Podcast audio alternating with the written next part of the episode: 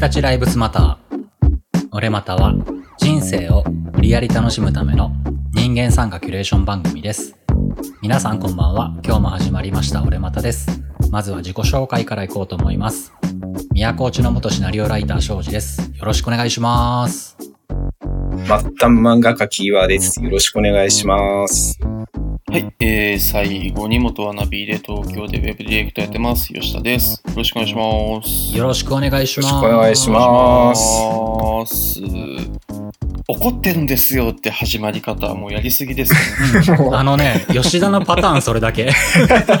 怒ってないとね、最初に喋んないんだよね、お前は。いつだって思ってるねそうそう。そう。そうです。いや、あ、ちょっとあの、話そうと思ってた話とめっちゃ初めからずれちゃうんですけど、うんうんなんか俺の原動力って基本的に怒りとか、うん妬みとか、そねみらしくて、あの、それがないと、あの、稼働しないみたいなんですね。うん。困ったやつだな、本当に。そうなんですよ。その、なんか、あの、漫画の方もそうなんだけど、そうそうそう。あの、初め割とキャイキャイ始めてたけど、最近なんかよくわかんない怒りが湧いてきて、最近はやる気すごい出てきたりとか、怒りっていうかさ、お前、罰ゲームをさ、なんか怒ってたけどさ、大体お前が書かないから自分で募集したんだからね。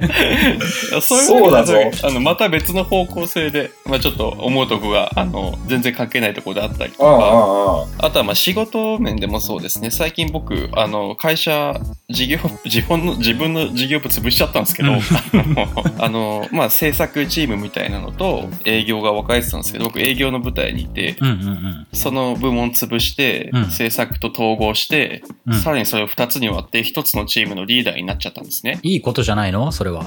それは、まあ僕のマネージャーに対してすげえ僕、2年ぐらいブチ切れてて、うんうんうん。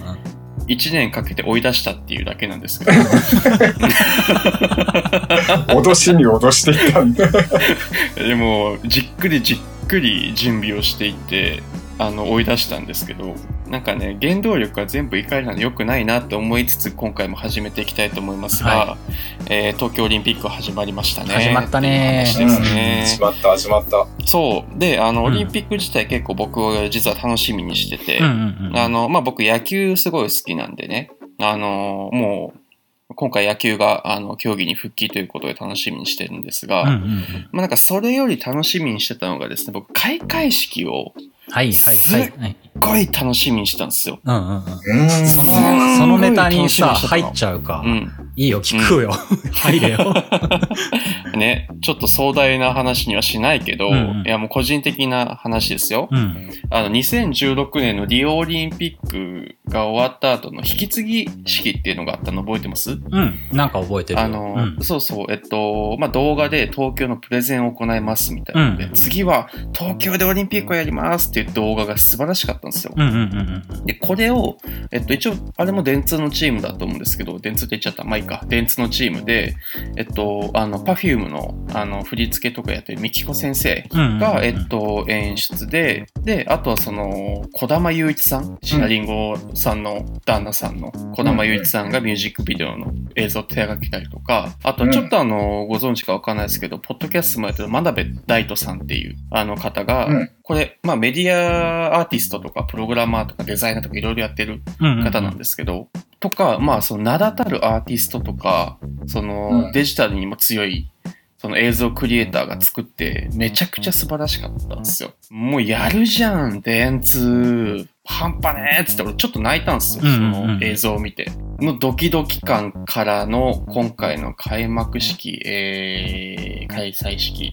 本当現場の皆さん本当にお疲れ様でしたという感じ。うん。まあ、それは本当に思う。お疲れ様でした。本当にもうこのごたごたの中よくまとめて本当に開催できたというところで本当に素晴らしいと思いますが見たかったのはこれじゃなかったなみたいな。のがね、まあ、まあ、いろいろあったからね。そうだね。そうだね。まああのいろいろあったんだよと炎上とかね。いろいろあってね、まあ、全体的にこの4年間のプロセスとかなんかマネジメント側の物事を決められない感じとかもやもやっとしつつこうはなるよなみたいななんかこう出し物がずっと決まんなかった文化祭みたいなあでも無難にまあまとまったねよかったねみたいな全体的に僕、その、まあ、前回そのリオオリンピックの引き継ぎ式のアーティストって、まあ、40代とか、うんうん。7、30代の方っていうのがまとめて作られたなって思ってて、うん。で、今回その、いろんなごたごたってその、某代理店さんの偉い年配の方が結構出てぐちゃってなったりとか、なんかね、その、本当にこういうのはダメだと思うんですけど、年齢的なところでどうしても僕区別しちゃうところが、最近強くなっちゃってて、もう60歳以上は本当にシャシャ入れてくんじゃねえよ、こういうところに、みたいな言ったな、おが前。強結構、結。構、喧嘩売ってること言ったな。もうね、腹立ってんだよ。意思決定もダサいしさ、感覚も古いんだよ。ダサいんだよ。みたいな気持ちになっちゃって、もうなんか僕、新しい怒りというか敵を見つけて最近生き生きとし始めてるというか。なるほどね。吉田怒りの原動力がね。そうだね。60歳以上をどうにかするみたいなこう気持ちになってケースバイイケースって感じだよね。60歳以上が最もふさわしい活躍できる場面っていうのもきっとあるんだろうしうね。んじゃあさ、俺が吉田が荒らした土地をちょっと鳴らす方向で行こうかなと思うんだけど、本当ですか？うん。僕の怒りを沈めてくれますか？まあさっきイオちゃんが言ったようにさうん。その60歳以上じゃないと、しまえ、締めることができないような場面ってももちろんあると思うのね。うんうんうんうんやっぱ、うんうん。その年齢層の一番輝ける立ち位置っていうのもあると思うんだけど、うんうんあとね、そう。まあ、俺もそういうね、見方することはないことはないからなんだけど、あんまうり、うん。ただね、年齢一つで全てを決定すると、うんそれもちょっと危ないよっていうこともあったりとかして、うんうんうんうん、まあ難しいけど、ね。気候じゃないか。うん。うん話すんだけど、ああ、じゃあうん思いついたこと言うわ。じゃあお年齢層ってまあ、吉田くんが言ったのはもっと上の方のについて言ったんだけど、じゃあ俺と同じぐらいの年のことで言おうか。40歳。おはいはいはい。もう今50代になられてると思うんだけど、映画監督のそのしおんさんっているじゃない。ああ、うんうんうんうん。あの人が、えっ、とね、40歳ぐらいの時の話の、俺が聞いた話なんだけど、はいはいはい。あの人40歳ぐらいで、まあ俺も大好きな映画の愛のむき出しっていう賛否両論映画を作った頃なんですよ。うん俺が見切れなかったやつですね。うん、俺が好きで吉田は好きじゃないやつな。はいはいはい。でも、それがまあ正しいと思うような映画だったんだけど、うん。まあ簡単に言うと、なんか、すごいパワーに溢れてる映画だったのね。出来として、すごいよくできてるかどうかっていうのは、まあそれぞれ見た人に任せるんだけど、その中で、あの、なんだったかな、伊集院光さんが、あの、知り合いから勧められたこの映画がすごいっていうのをずっと見ていって、その監督と直接対談するみたいなシリーズがあって、ちょっと前に。で、その時に、えっ、と、誰だったかな？水道橋博士か誰かから、愛のむき出しがすごいって言われて、見たらしいのね。うんうんうん。で、伊集院光の感想は、確かにすごいパワーがある映画だとは思ったんだけど、これの感性が俺の年ではついていけなかったって、割と伊集院さんって年相応みたいなことって意外とある人だから、ああ見えて、うんっていう感想を言ってたのね。俺は乗り切れないと。うん。俺がやりたいのは、なんかそういうパワーがね、バーンとあって、どんどんどんどんガンガン押していくような映画ではなくて、例えば自分が今の年でラジオでやりたいことって、なんかもっと蕎麦を打つみたいな、なんかそういう職人芸みたいなことをしたいから、俺はあんまり好きじゃなかったな、みたいなことを言って、で、本人がゲストに出た時も正直にそれを話してたのね。うーん、素晴らしい。だから俺はついていけなかったっていうのが本当の感想ですうんうん。だけど、うんうん多分あれ撮られた時って40歳ぐらいだと思いますけども、うんうんうん。その40歳ぐらいにまるで、その映画をパッと見て何も知らずにこの映画を見たら、うんうん、なんか20代そこそこの新進気鋭のクリエイターが、うんなんか溢れ出るパワーだけで作ったような映画に見えましたって言ったのねそうで。すね。うんそうですね。だからうんうんバンドで言うとね、凄まじいえげつないパワーを含んだファーストアルバムって感じだった。っていう意味ではすごい褒めてたんだけど、そしたらそのシオンの返答がすごい面白くて、で当時僕40歳ぐらいだったんですけど、って話から始まって、なんか、日本での映画制作活動も停滞してて、で、前々からやりたかった、あの、ハリウッドから企画を上げてくれっていうネタが来て、うんそれに一生懸命やってて、うんそれの企画を通そうとしてたんだけど、それも結局飛んだしてしまって、うん。うんうん。で、自分には何も残ってないってなっちゃった状態で、で、その時に日本でやろうとしてできなかったこと、海外でやろうとしてできなかったことっていうのを、全部一本にごちゃごちゃに詰めて、で、むちゃくちゃな気分で一本撮ったのがあの作品だったって言ったのね。はいだから、はい40歳で20歳のような感性じゃなくて、俺新人そのものだったんですよって話をしてて。世間的に見れば、まあ40歳なんだなって、まあそのシオン監督は、だいぶ若い頃にピアノフィルムフェスティバルもね、俺はそのシオンだっていう作品で、確か俺がそのシオンだだったかな。なんか俺はそのシオンだっていう作品で撮って、まあ俺それも見たことあるんだけど、それはなんじゃこりゃっていう作品だったんだけど。だから意外となんか積んでいってる感じには、旗から見たら見えてたんだよね、ちゃんと。映画監督として。だけど、そのさん自体はその頃もまだえげつないパワーを自分の中に残しっぱなしだった状態だったから、ある意味年を取ってなかったんよ。はいはい。そういう意味では、何歳だから、どう、こう、どういう感性なんでしょっていう見方をすると、ちょっとね、うん失敗することもあるなっていうのをふと思ったのね。うん。例えばね、俺と岩ちゃんだってね、未だになんか発展途上感強いでしょ？うん、強いね。早くなんとかなりたいね。うんいやいやいや、もうなってるなって、割となってきてるから大丈夫だよ。だから、なんかちょびひげ気分には全然なれないのね、俺も。40歳になっても。ああ、うんなるほど。あーだからそういう意味で、は、うんまあ俺60歳にはまだなったことないからわかんないんだけど、はいはいはい。50歳になろうと60歳になろうと、なんか年が何歳だからこうでしょって見方されると、いや、そうじゃねえんだけどなーって思う人もいっぱいいるんじゃないかなって思う。まだ、まだ二十歳なんだけどな、みたいなそうそうそう。初めての作品なんだよ、感覚的には、みたいなね。だから感覚的にはね、そうその人個人っていうのもあるんじゃないかなと、まあね、叱るべき場所ではなんかそういう風に見せなきゃなんない時もあるっていうのはあるんだけど、うんうんうん。それも生きづれえなと思ってる人も多いかもしんないよっていうう。なるほどな。うん。あついでにさ、うんもう一個さ、どうしようもない話思いついたんだけど、ちょっと話取れるかもしんないけど、言っていいなんですか？ダメな大人も見つけたわ、俺、記憶の中からダメな。大人。えっとね、スティーブン・タイラーさんっていう方。エアロスミス。エアロスミスのボーカルのスティーブン・タイラーさんなんだけど、あの人ってね、20代の頃に、まあ麻薬中毒だったわけね。見事なまでに。出だしが最悪だよ。それで、まあ大体ロックバンドのね、人って大体そんなんが多いんだけど、で、娘さんの、まあ女優さんにもなってるリブ・タイラーっているじゃない？うんうんうんうん。で、麻薬中毒でひでえ親父だったから、娘とあ、うん娘と会うなって言われながら更生施設にいたらしいのね。うんだから、リブ・タイラーって、スティーブン・タイラーのうん娘だって言って、ハリウッド女優として出てきたんだけど、ほぼ親父と会ったことがない状態だったらしいのね。あ、そうなんだ。うん。それで、まあ、リブ・タイラーが出てきて、スティーブン・タイラーは若い頃ぐちゃぐちゃで、で、結構年いってからさ、それこそ、ドアナ・クローズ・やーいつってあれなんだったっけ？ハルマゲドンだったっけ？そうやってもう一回あの映画で有名になった頃って、もうすでにいい年だと思うのね。うんうん。第2期というか。で、その頃のインタビューを俺読んだことがあって、10代ぐらいで。うんで、その時にインタビューで、その娘さんと会えなかったこととかをつらつら書いてあって、インタビューの中で。それで、まあ、俺はひどい味だったし、麻薬中毒でもあって、こうあの、施設にいっぱいいたよって話をした後に、でも今この年になってヒット曲を飛ばして、今出てきた俺は健康そのものさ、みたいなことを言ってて、それで、もう麻薬は、麻薬なんかはやらないよって言った後に、最後の締め言葉に、俺にはミュージックっていう最高のドラッグがあるからねってすごいかっこよく言ってたのね。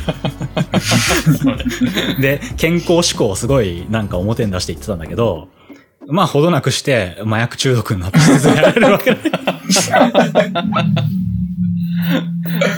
俺そのニュース見た時にさ、俺の読んだあのインタビューは一体何だったんだろうってすごい思って。ネタ振りだよね。そうそうそう最高のネタ振りで最高のね。その時にね、多分スティーブン・タイラーも50代とかじゃなかったかなと思って。ロックだなね。だかロら、ックだな年じゃないよね。50代って言ったらもうね、ちょびひげなイメージだよねちょび。ひげだよ。ちょびひげの大型犬で。その50代の時に、19歳のネタ振りみたいなことを俺にしてくれたスティーブン・タイラーがいたから、それは年齢じゃなくてずっとダメなやつはダメっていう話になる。うん そうだね。靴になってもダメだよね。そうか、いくつになっても成長できない人がいるってだけの話になってくるか。ダメだな。今俺さ、二人例を出したんだけどさ、フォローになってないな。そうっすね。そういうやつの話をしたって感じ。そういうやつの話をしただけになっちゃった。世代に対する怒りだみたいな、俺のなんかこの前振りも全然、あれっすね。ダメなやつはずっとダメなんだぜ。そうだねなっちゃってんな。いや、でも、うなんかさ、スティーブン・タイラーなんてもうめちゃめちゃ成功はしてるわけじゃない。まあそうだね。うん。ね、こうスタートして、まあちょっとロックの世界って特殊なのかもしれないけども、やっぱなんか成功するとある程度そう大人になるチャンスっていうのが巡ってくるのかなって思ったりもする、うんああ、なるほどね。う。うんん。で、ならなかったけど、タイラー先生はならなかったんですけど、なんかね、うん。思うのが、すごいミクロな話になるんだけどね、俺のは。うん。はいはいはい。あのー僕、イラストとか漫画の仕事をしてるじゃないですか。うんうんうん。で、してるとはいえ、うん。本当に業界の片隅で、こう、味のする紙を舐めてるっていう感じの仕事の仕方を あ、のさ、例えがよくわからん。例えが全然わからん。ここれまだ味するぞって誰かが舐めたやつを くちゃくちゃして、味する味する。一瞬味が返ってくる瞬間があるみたいな感じで。そうやって行きつないできたんだけども、まあそういうね、そういうう、んすごい多いのよ、この業界。まあちょっと失礼かもしれないけど、ん実際本当にそういう風にやってきてる人、まあそういう風に感じてるとは言わんよ。俺はそういう風に感じてたけど、まあちゃんとみんな立派に仕事してて、うん。ただまああんまり華々しくないうんうんうん。華々しい、何をもって華々しいっていうかわからないけど、まあうん前面に出ないとか、すまあ、ごい職人仕事やってる人もいっぱいいるそうそうそうそう、うんうんね、いわゆるファンがいっぱいついてて、うん。こう、わーっていうような感じじゃない人っていうのは5万とうん。いるわけだねうんうんう。んで、まあそんな中でも逆にこう、固定ファンがいてって、こんうんう、代表的な作品があってっていうようなイラストレーターの人とか漫画家さんとかいるんだけれども、俺とか俺と同じような感じでやってきた人って、うんうん。こう10年、20年やってても、まだプロになれてないっていう感覚の人がすごい多い。早くプロになりたいみたいな感じで。方や、やっぱちょっと固定ファンがつくような感じになってるような人っていうのは、やっぱりね、感覚が違うのか、それは単純に人間性の違いなのかわからないけれども。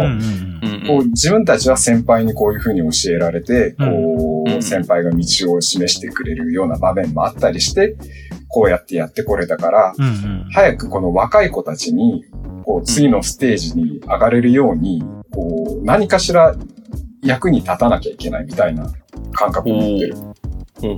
言うのね。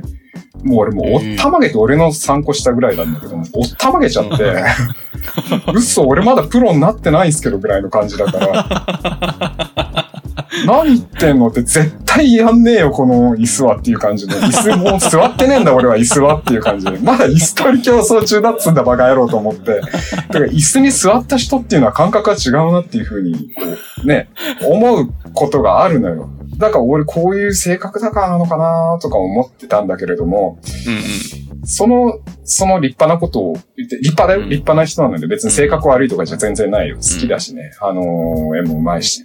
なんだけどうん、片や先輩ね、うん。10個以上上の先輩っていうのがいるわけよ、業界の。うんうんその人は、あの、まだ未だ時々、大人になったら、あれ、あのバイクに乗るとか言うのよ。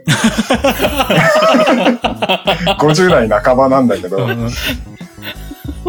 とか、こう、うっかり、うっかりで買うようなもんじゃないものとかを、うっかりパソコンでポチっちゃったりとかする。うっかり買っちゃうのね。エンジンついてるものとかを19歳ぐらいの。いや、50代半ばなんだけ50代ど、ああ、そうなんですね。うんううん。んいいと思うよ、俺は。すっげえその人、まあイラストレーターなんだけども、うん本当大先輩で、うん。人うん人格者なんだけど、ちょっと行かれてる部分もある感じで、基本的にはすごい優しい人なんだけども、あの、めちゃめちゃうまいのよ。めちゃめちゃうまいんだけども、なんかこう、自分に足りてないものを常に追い求めてる感じで、うん、なんか、探求者だね、本当に。そうそうそうそう。うん。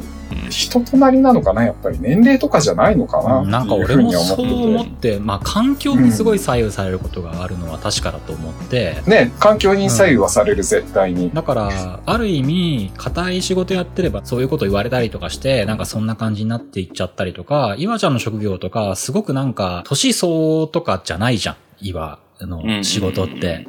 うんうんうん。あんまり、なんて言うんだろう、年相応にならないようにように感性を持っていかなきゃなんない商売とかだったりすると、また全然違うだろうなと思ったりとか、うんそう。なんか年相応感を出すことによって、人から信用されるっていう世界だとまた全然違うしねっていう、すごい、そうですね。環境ってめっちゃ怖いなって俺思うんだけど、環境は本当大きくって、俺ら、僕のやってるような仕事って、やっぱ組織の中にいないので、こう比較する相手がいないっていうか、モデルがいないというか、うんうんうん。ね、同年代ですごい立派に大人になってる人がいたら、やっぱ焦ったりするわけじゃない、うんやべえなと、俺もあんな服着ないと恥ずかしいのかなとか思ったりとかっていう場面ってあるかもしれないそういう。ことでね。うんうんうん。まあ、ないもんで、20代で止まっちゃうんだよね、いろいろ。買うそれ服とかのはわかるよ趣味も。だって俺さ、例えば今硬い回とか出ると、もちろんスーツだし、なんかクールビズがいいとか、ネクタイ着用のこととかなんかいろいろ制約があるわけじゃない。うんなんだけど、それこそ、まあ、岩ちゃん方面のね、シナリオライターやってた頃とか、小さい編集者の社長さんその時40代ぐらいかな。いつも20代ぐらいの俺が、まあ、打ち合わせとかに行くと、カチャって失礼しますって入ると、なぜかアロハシャツの短パンとサンダルで、いつもソファーに横になって、内輪であろぎながら俺を迎え入れるのね。これ会社によってはアウトだよね。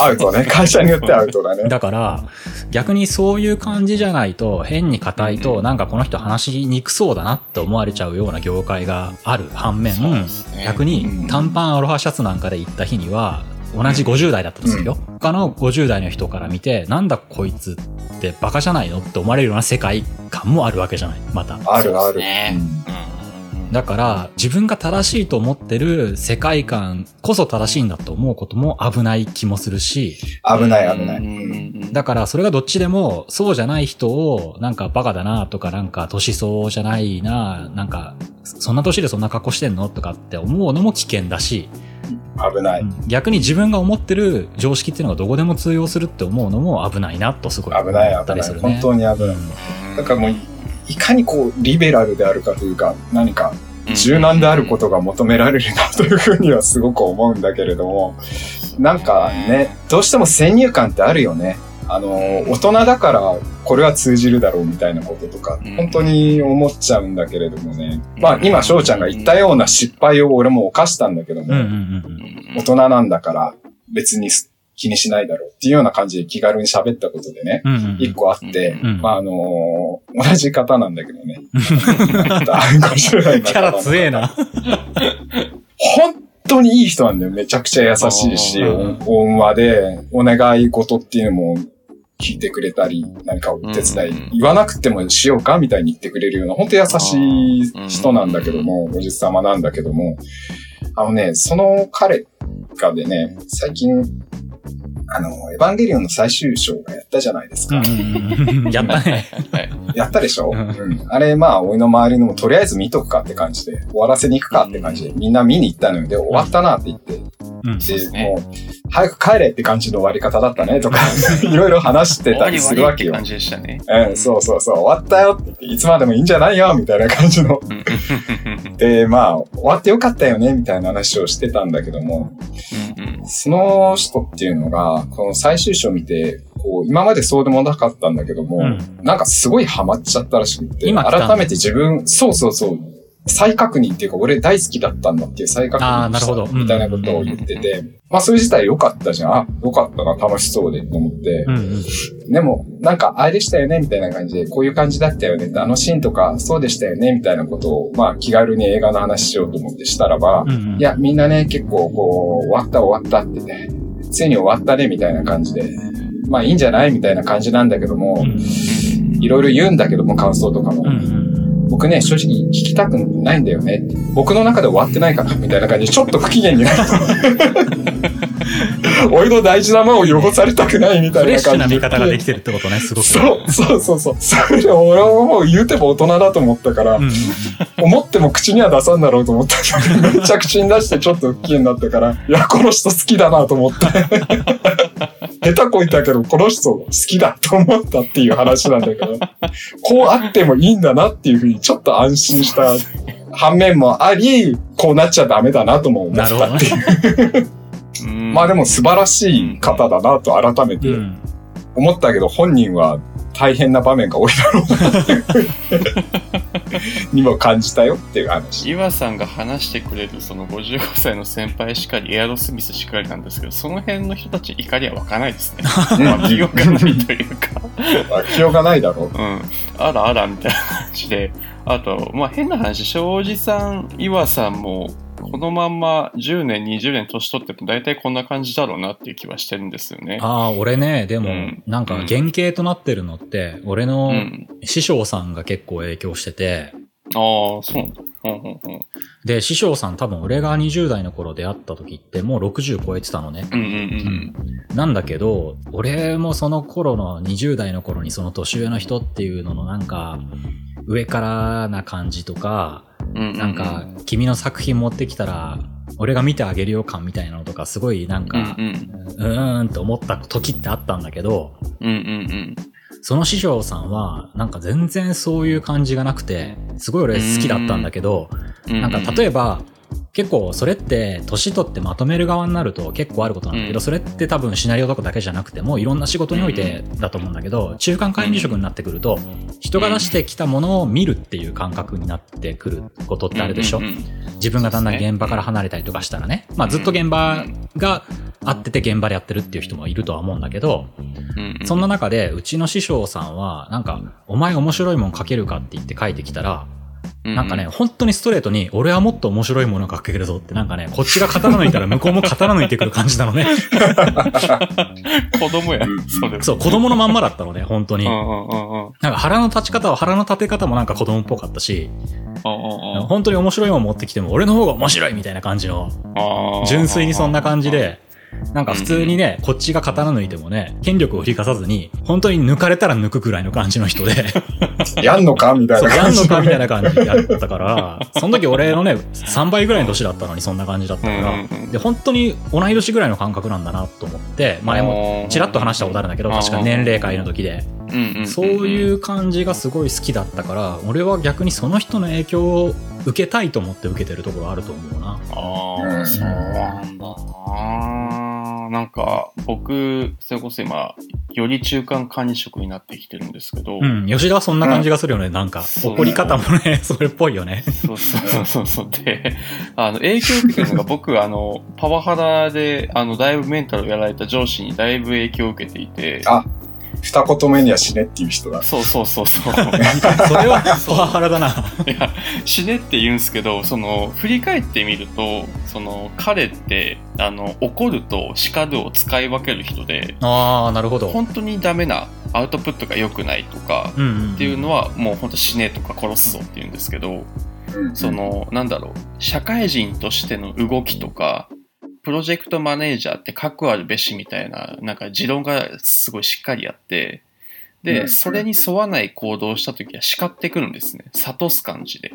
うんあの、吉田くんちょっと来なさいと。あの、君は今こういう行動を取ったが、それはなぜだと。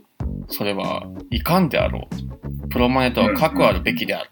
今のは起こったのではない、叱ったのだっていうのを、まあ僕半年近く毎日やってたんですけど、そこが結構なんか今の俺の人格にだいぶ影響来てる気がしてて、28ぐらいですよ。それがあったんですけど。ど。なんかそこで一個なんかちょっと変わっちゃってるんですよね。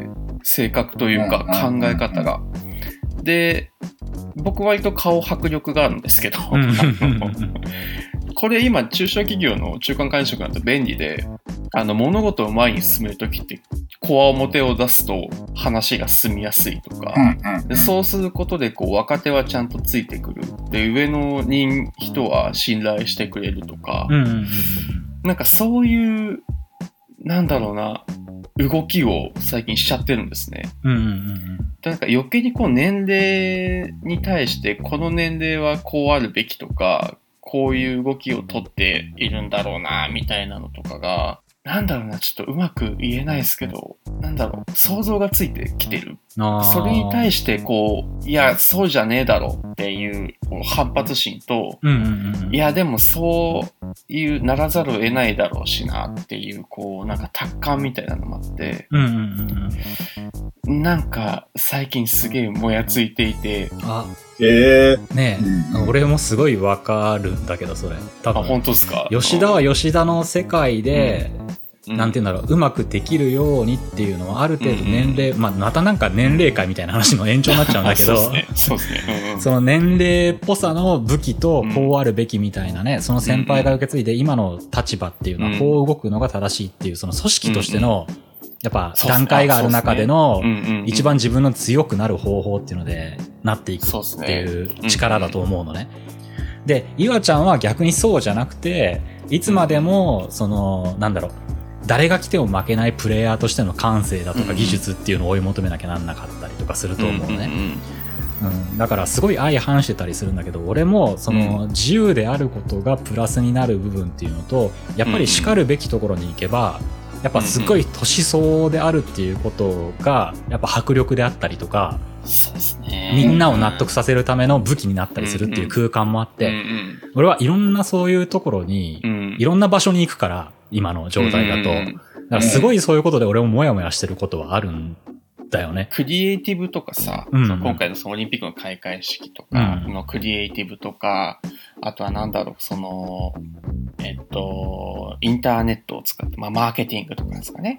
なんかそういう感性って結構30代とか40、まあ20代の方がなんなら強いと思ってて、うんうんうんなんだ10代の方がもっとネットとか上手いしクリエイティビティあると思うんですけど、なんかそこと、その実際に大きな物事を動かす意思決定をしてる60代以降の噛み合わなさみたいなのが最近すごい感じてて、うんで、なんか60代がその10代の感性を持つべきなのか、10代にその権力を渡すべきなのかみたいな、うーん、うまくこう、インクルージョンできない気持ち悪い、じゃあ60代以降排除したいみたいな思想になってるのかな、みあたいな。俺でもすごく思うことがあって、やっぱね、相反して戦い続けるしかないかなってふと思ったのね。あー、なるほど。あのね、フランス革命の時に、それこそ、はいはい。あの、若いね、ロベスピエールとかすごい若手で、フランス革命を成功させためっちゃ若い子たちが、権力を取って、うんその、政治を始めたら、うんめっちゃくちゃひどいことになったのね。要は、フレッシュな感性でこれからの時代を作っていくのは新しい価値観だったんだけど、うんやっぱ組織体として、その裏も表も、なんか酸いも甘いもあるっていう大きなものを動かすってなった時に、純粋な気持ちだけで動かすと、凄まじい量の死人だけが増えたんだよね。かといって、その、まあね、すごい年上である程度、まあ、それって自分の成功体験とか自分の価値観が固まるってるっていう、その自分の武器があるからこそだとは思うんだけど、やっぱ新しいものに変わろうとしない、変わらない、こうやってくればよかったっていうものにん、やっぱある程度支配されてるっていう状態の人が新しいことやろうとしても、やっぱりなんか、旧体制のまんまだよね、みたいな感じになっちゃう部分があるんだけどまあ、だからやっぱ、ふとね、俺思って、今どっちの方の良さも分かっちゃう俺が、良さっていうか、それの有用性っていうのもね、自分の立ち位置で悩むってところはあるんだけど、その二人は、二人というかね、その上と下っていうのは常に、あいつら分かってねえんだよって言いながら 戦い続けるしかないのかなってねこれはそうなんだろうね。そうなんですよね。あ、でもなんか、うちの会社すごいちっちゃいんですけど、社員今100人もいないかな。十分でかいと思うけどねあ、俺から言わせたら。で、社長が今55か6ぐらいなんですけど、うんうんなんか社長はすごい権力を渡してくれるタイプで、うん。うんうんうん。組織割っちゃいました、ごめんなさい、みたいな感じで話した時まあいいよいいよ、みたいな。じゃあ、吉田のいた部門なくしちゃって、じゃあこっちと統合ってことで了解です、みたいな。じゃあ、あの、なんかあったらケツは含んで頑張ってね、みたいなうんうん社長なんですよ。うんなんかこいこの人すげえな、みたいな気持ちはあって、その、権威上ができるおじさまで、こういう感じだと話はスムーズなのかなとか思って、うん俺で動きやすいんですけど、一方でちゃんとその経営とか数字は見てくれてるから、なんかおかげで動けてるんだろうなっていうのでやって、まあ、なんかその人に対しては俺リスペクトがすごい高いんですよ。だから、なんだろうな。なんだろう。俺に都合がいい人好きっていう話かな。うんうんなんで急にね、あの、すごい吉田の個人的な話に落とそうとしてくるかね。いや、もう、ただ、ね。逆に言うと、じゃあ、うんね、珍しく吉田を褒めると、吉田がある程度ここまでは渡しても自分で考えて自分で動けるやつって思われてるからこそなんだろうけどね、それは。うんうんまあ、そうだね。そうですね。なかなかそれがなければね、心配で渡せないからね。ああ、経営者的にね。そうですね。自分で考えて自分で動いて、くれるっていう、その、めんどくさいことも含めね。そういう人っていないんだよ。だからありがたいんだよ。